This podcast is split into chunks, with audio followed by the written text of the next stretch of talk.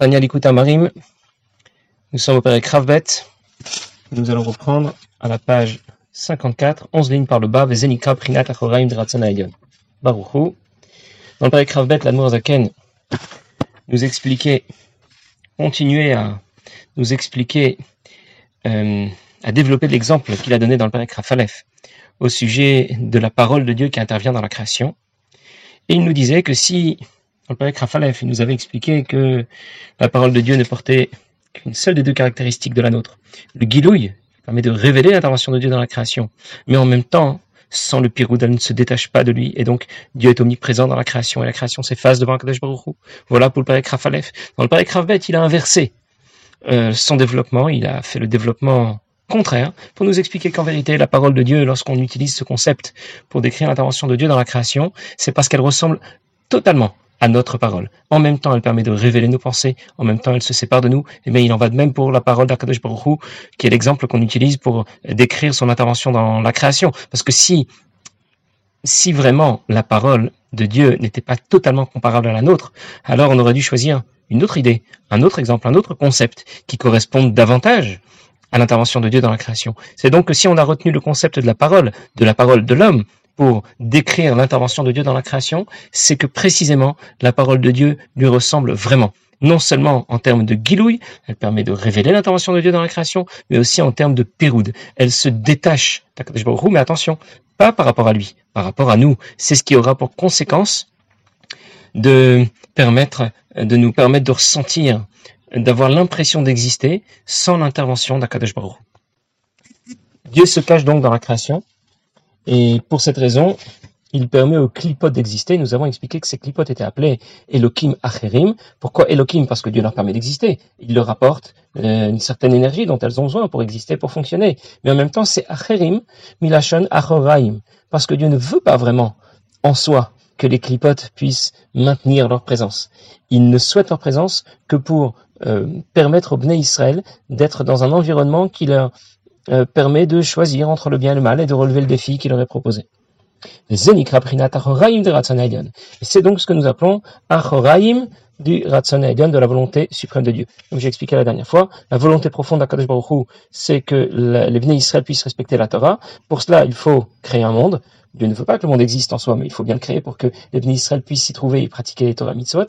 En plus, il faut créer dans ce monde des clipotes qui vont s'opposer, saboter le travail des Bnei Israël, saboter tout le système pour que lorsque l'on va relever le défi et ne pas les laisser saboter justement le système, eh bien Kadosh Baruch pourra nous accorder à la fois la récompense qui nous vient, mais surtout nous donner le sentiment qu'on lui ressemble, que nous aussi nous avons créé quelque chose, nous avons fait quelque chose. La volonté suprême de Dieu, qui intervient dans la création, la volonté profonde d'Akadosh Baruch eh bien, c'est celle qui permet en vérité à l'ensemble de la création d'exister. Comme je viens de dire, Dieu veut que les bénis Israël puissent exister et pratiquer la, Torah. Alors, c'est ce qui est à l'origine de la création du monde et de l'existence des clipotes. Ou le fiche de la citracha. Et puisque Dieu n'intègre pas du tout ce qui s'oppose à la doucha, les saboteurs, les clipotes, la volonté suprême de Dieu ne vient pas intégrer les clipotes. Elle a la mais elle reste au-delà, au-dessus. C'est pour cela qu'il s'agit euh, de la mort. On a associé au clipote la notion de mort et d'impureté, puisqu'on associe bien sûr à la ktusha la vie et la pureté. Alors, je vais juste expliquer pourquoi nous disons ici que l'énergie que Dieu apporte à la création sera Tsona Elion, qui permet la volonté suprême de Dieu, qui permet à l'ensemble de ce qui existe dans le monde d'exister, y compris les clipotes, mais ne vient pas intégrer les clipotes. Reste au-delà. Prenez l'exemple d'un maître ou d'un père qui veut étudier avec son fils. Un maître est motivé. Un, père est motivé. Il veut que son fils comprenne. Il a la volonté profonde que son élève ou que son fils réussisse et qu'il comprenne ce qu'il veut lui enseigner. Dans ce cas, l'enseignement qu'il va lui donner va le pénétrer. Prenez à l'opposé un professeur d'université qui est déjà blasé après 35 ou 40 ans d'exercice ça fait 35 ou 40 ans qu'il répète les mêmes cours et il en a strictement rien à faire. Qui va réussir à la fin de l'année et qui va pas réussir? S'il pouvait mettre un magnétophone, ça aurait été très bien aussi, mais c'est comme ça, il est obligé de faire de la présence. Alors il vient, il fait son cours, on écoute, on n'écoute pas, les élèves sont là, ils sont pas là. Mais alors c'est même pas son dernier problème. Dans ce cas, évidemment, il y met tellement, tellement peu de cœur que même les élèves qui sont là ne vont pas être pénétrés par son enseignement parce qu'il vient seulement pour se rendre quitte de son obligation. Alors de la même façon, la volonté suprême de Dieu ne vient pas intégrer les clipotes parce que Dieu ne veut pas. Il le fait par obligation. Il, s'y est obligé, personne ne l'oblige à faire quoi que ce soit. Il s'y est obligé parce que, comme nous l'avons expliqué, il a un projet, il a une idée derrière la tête. Mais en même temps, ce n'est pas ce que Kadosh Baruch recherche, et donc l'énergie, le ratson que Dieu apporte aux clipotes ne vient pas les intégrer. Et puisque ça ne vient pas les intégrer, dans ce cas, ça reste des clipotes. Ça ne rejoint pas le monde de l'Akdusha. Ça reste makom à mitavatuma. Ça reste associé au mal et à l'impureté. Alors nous, nous demandons tout de suite, mais comment, comment le, comment euh, Dieu peut-il apporter de l'énergie uniquement de l'extérieur? Comment ça fonctionne? Zaken va dire tout de suite, effectivement, ce n'est pas que de l'extérieur. Il y a un peu de cette énergie qui rentre en réalité à l'intérieur du système des clipotes. Qui met Un peu de cette énergie qu'elles reçoivent va pénétrer en vérité leur système. De ce qui leur a été apporté euh, comme par derrière l'épaule. Mais en même temps, c'est en exil. À l'intérieur, Besot Galut Ashrina Anal, comme le concept de l'exil de la Shrina dont nous avons déjà parlé. Je récapitule. D'abord, Zaken pose une question sans la poser. Si l'énergie et la volonté suprême de Dieu n'intègrent pas les clipotes, comment peuvent-elles continuer à exister? Réponse, un peu de cette énergie pénètre en vérité leur système, c'est ce qui leur permet d'exister. Du coup, il y a une autre question que la Zaken ne pose pas, mais je vais vous la poser. Si un peu de cette énergie pénètre les clipotes, elle devrait disparaître, elle devrait rejoindre la Gdusha. Et la Nourazaken répond non, parce que cette énergie est en exil dans les clipotes. Il y a, oui, un peu d'énergie qui pénètre le système, mais qui reste en exil. Qu'est-ce que ça veut dire en exil? Je vous donne un exemple. Il y a le concept de Gilgul des Neshamot. Qu'est-ce que c'est le Gilgul du Neshama? Quand une Neshama va devoir, par exemple, accompagner un chien, un chat ou une vache. Cette Neshama ne décide pas de ce que la vache va faire. Elle ne décide pas de ce que le chien va accomplir, mais elle le suit. Prisonnière. C'est comme si on avait mis cette Neshama dans un sac on l'empêche de s'exprimer, on l'empêche de faire quoi que ce soit, et elle doit suivre euh, là où on l'a accroché. Contrairement à une neshama, par exemple, qu'on a introduit dans un corps. Lorsque quelqu'un vient dans ce monde, on a introduit cette neshama dans un corps. C'est un peu comme si quelqu'un venait s'habiller avec des vêtements. Ces vêtements vont l'aider, vont le rendre plus beau, vont lui permettre d'être plus efficace dans le projet qu'il a réalisé. Voilà l'exemple de la neshama introduite dans un corps. Mais lorsque cette neshama vient en gilgul, auprès d'un animal, alors elle est comme prisonnière dans un sac. Elle ne peut pas s'exprimer convenablement. Elle n'est pas dans le keli adéquat. Parce que le corps de l'animal n'est pas un keli, n'est pas un réceptacle adéquat à la neshama d'un homme. Eh bien, il en va de même concernant l'énergie que Dieu apporte aux clipotes, qui en même temps leur permet d'exister, de fonctionner. Un peu de cette énergie pénètre leur système, mais en même temps, cette énergie ne permet pas de renverser les choses et de faire disparaître les clipotes, parce que la volonté suprême de Dieu qui intègre le système des clipotes est en galout. C'est ce qu'on appelle galout ashrina, comme dans l'exemple que je viens de donner. En d'autres mots, on distingue euh, euh, de différentes façons euh, l'intervention de Dieu dans la création. Il y a ce que Dieu recherche, ce que nous avons appelé ratson pnimi, pnimiyut achayut. C'est bien sûr ce qui est associé au monde de l'Akdusha, Qu'est-ce que Dieu recherche? Qu'est-ce que Dieu a voulu finalement? Que le Bnei Israël puisse pratiquer la Torah. Et puis il y a Chitzoni ou Taratson. Dieu ne veut pas spécialement qu'un monde puisse exister avec des arbres, des petits oiseaux et des océans. Mais c'est un contexte nécessaire pour que le Bnei Israël puisse, dans ce monde qu'il aura créé, pratiquer Torah et Mitzvot. Et puis il y a une, une, une qui est encore plus chitzonite qui est qui va intégrer les clipotes et dont la majeure partie va être makif, va ne va pas pénétrer le système des clipotes au risque de les faire disparaître, mais dont une petite partie, une infime partie va quand même pénétrer le système des clipotes et être en exil dans ce système. Et c'est ce qui va leur permettre d'exister et de fonctionner. Sans cela, alors elles ne pourraient pas fonctionner convenablement. Ici s'arrête le premier développement que fait la Zaken au sujet de la raison pour laquelle on appelle les clipotes Elohim Acherim. Elohim Acherim, Elohim parce que l'énergie divine vient bien sûr intégrer l'existence des clipotes pour leur permettre d'exister et de fonctionner, mais Acherim parce que Dieu leur lance, leur apporte l'énergie dont elles ont besoin, Miprinat Achoraim, par derrière l'épaule. Maintenant, la Zaken continue et il nous dit qu'il y a une deuxième raison pour laquelle les clipotes sont appelés Elohim Acherim, on pourrait traduire les autres dieux, mais la traduction, encore une fois, euh, nous écarte un peu du sens. Pourquoi Il s'agit de Avodazara mamash. Vraiment Avodazara. Il s'agit de renier l'existence de Dieu. Pour cela, on les appelle Elohim Acherim. Ça veut dire quoi Elohim Acherim? Il n'y a pas d'autre Dieu. C'est moi qui suis un Dieu. Comme a dit Paro, Anivav Siod. Il n'y a que moi. Quel Dieu? Il, il, se, il se considère complètement détaché d'Akadosh Baruch puisque ce qui lui permet d'exister est en galoute. comme on vient de dire. Elle n'intervient pas du tout, elle ne, va pas euh, transformer ce qu'elle intègre, elle est en galoute, et le mal va donc continuer à exister. En d'autres mots, il y a une deuxième raison, il y a une deuxième raison pour laquelle,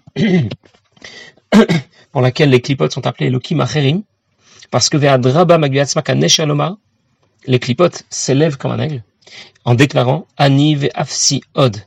Il n'y a rien d'autre que moi. Quel Dieu? Il n'y a pas de Dieu. Tu l'as vu? Tu l'as déjà rencontré? Tu l'as déjà parlé? Ça n'existe pas. Voilà quelle est l'autre expression des clipotes, et voilà pourquoi on les appelle. La deuxième raison pour laquelle on les appelle Elohim Acherim. Ou comme dit Paro, c'est euh, pas marqué dans Sefer Yecheskel. Zakan ici a fait la jonction entre deux psukim qui ne sont pas rapprochés l'un de l'autre. Il y a Orli, c'est dans un premier pasuk, Vania Siteni. Et moi, je me suis fait tout seul. C'est ce que Paro déclarait. Le fleuve est à moi. Ça veut dire, euh, peut-être que Dieu existe, mais quel rapport avec moi? Je suis ici le seul maître euh, de tout ce qui existe. Tout ce qui se passe ici, c'est à moi. Je me suis fait tout seul. Et là, et là, la Zaken va nous donner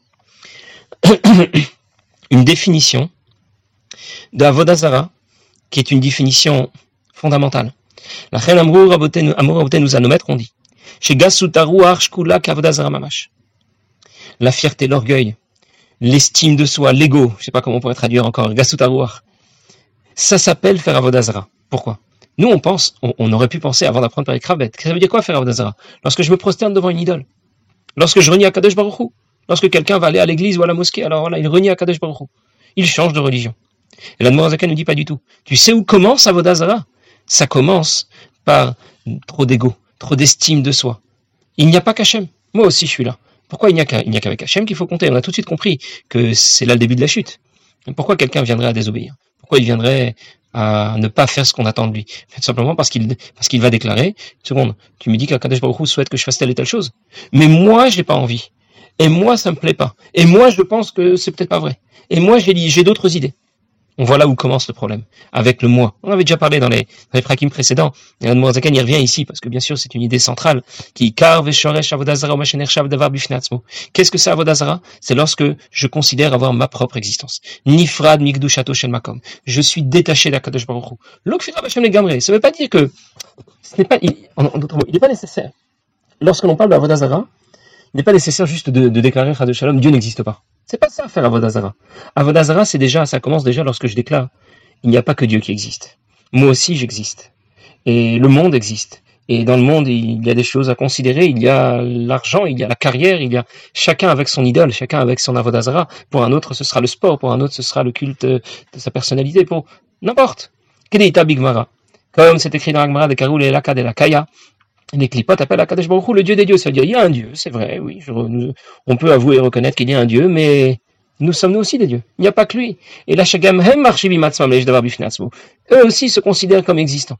Dès que je ne rapporte pas tout à Akadosh Baruch dès que j'accorde de l'importance, une importance quelconque, à quoi que ce soit, j'ai commencé à faire Avodazara. Et en cela, on se détache d'Akadosh Baruch On a tout dit avec ces quelques mots.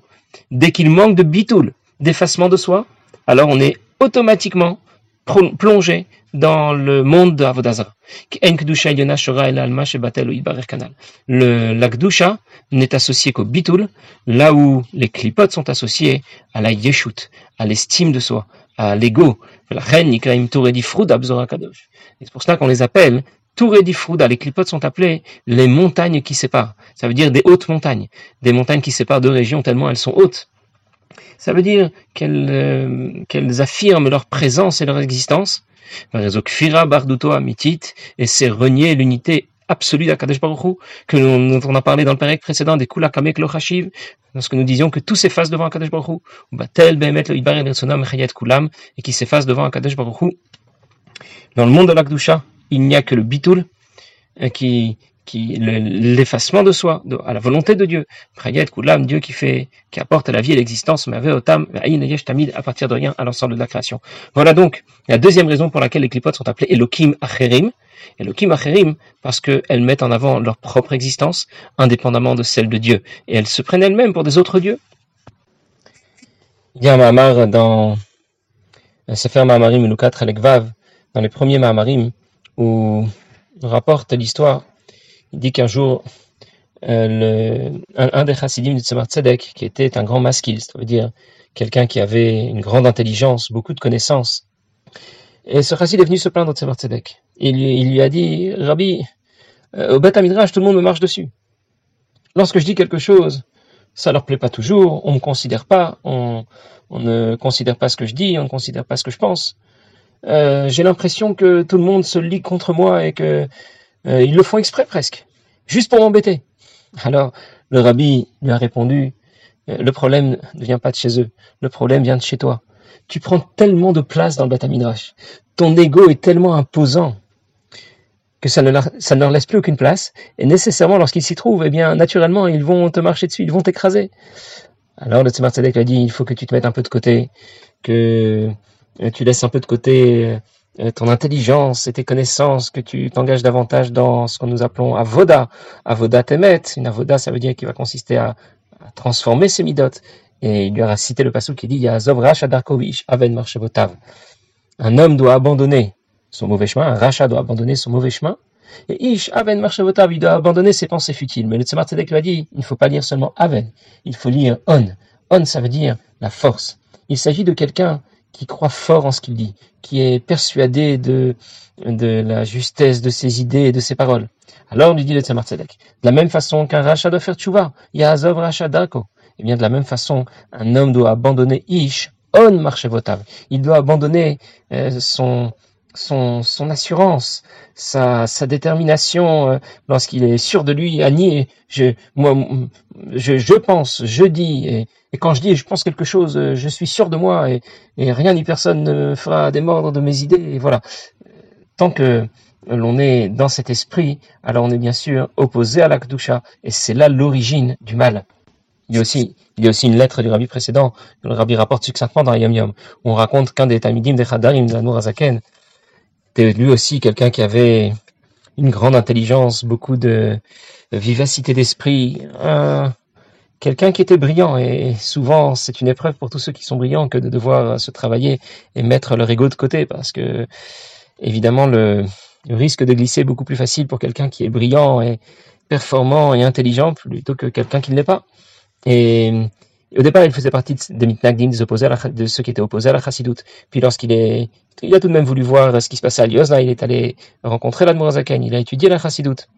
Et avec ses, ses facultés euh, hors du commun, il a tout de suite enregistré de grandes connaissances dans la chassidoute. Il a très vite avancé. Et un jour, il a été reçu en chidoute auprès de l'Admorazaken, et l'Admorazaken, il a demandé à l'Admorazaken, Rabbi, qu'est-ce qui me manque? Qu'est-ce que je peux encore améliorer? Et l'Admorazaken lui a dit, il te manque rien. Tu es Irelokim, tu crées un Dieu, tu es un grand lamdan. Il faut juste sortir le chametz, la yeshut, gasut Ça veut dire l'ego, l'estime de soi, euh, ton, ton assurance qui est associée ici au chametz, ce qui te fait gonfler. Et introduire au contraire de la matzah, du bitul. Et euh, d'après le din, pour pouvoir euh, faire sortir le chametz d'un keli, c'est-à-dire le cachériser, eh bien, il faut utiliser du feu. Et ce feu, c'est celui que l'on va obtenir lorsque l'on va briser les clipotes, comme lorsque l'on fait que deux pierres se, se cognent l'une contre l'autre pour faire sortir des flammes. Dire que la gava, la yeshut, l'estime de soi, l'ego, est l'origine du mal, et il n'en faut pas beaucoup.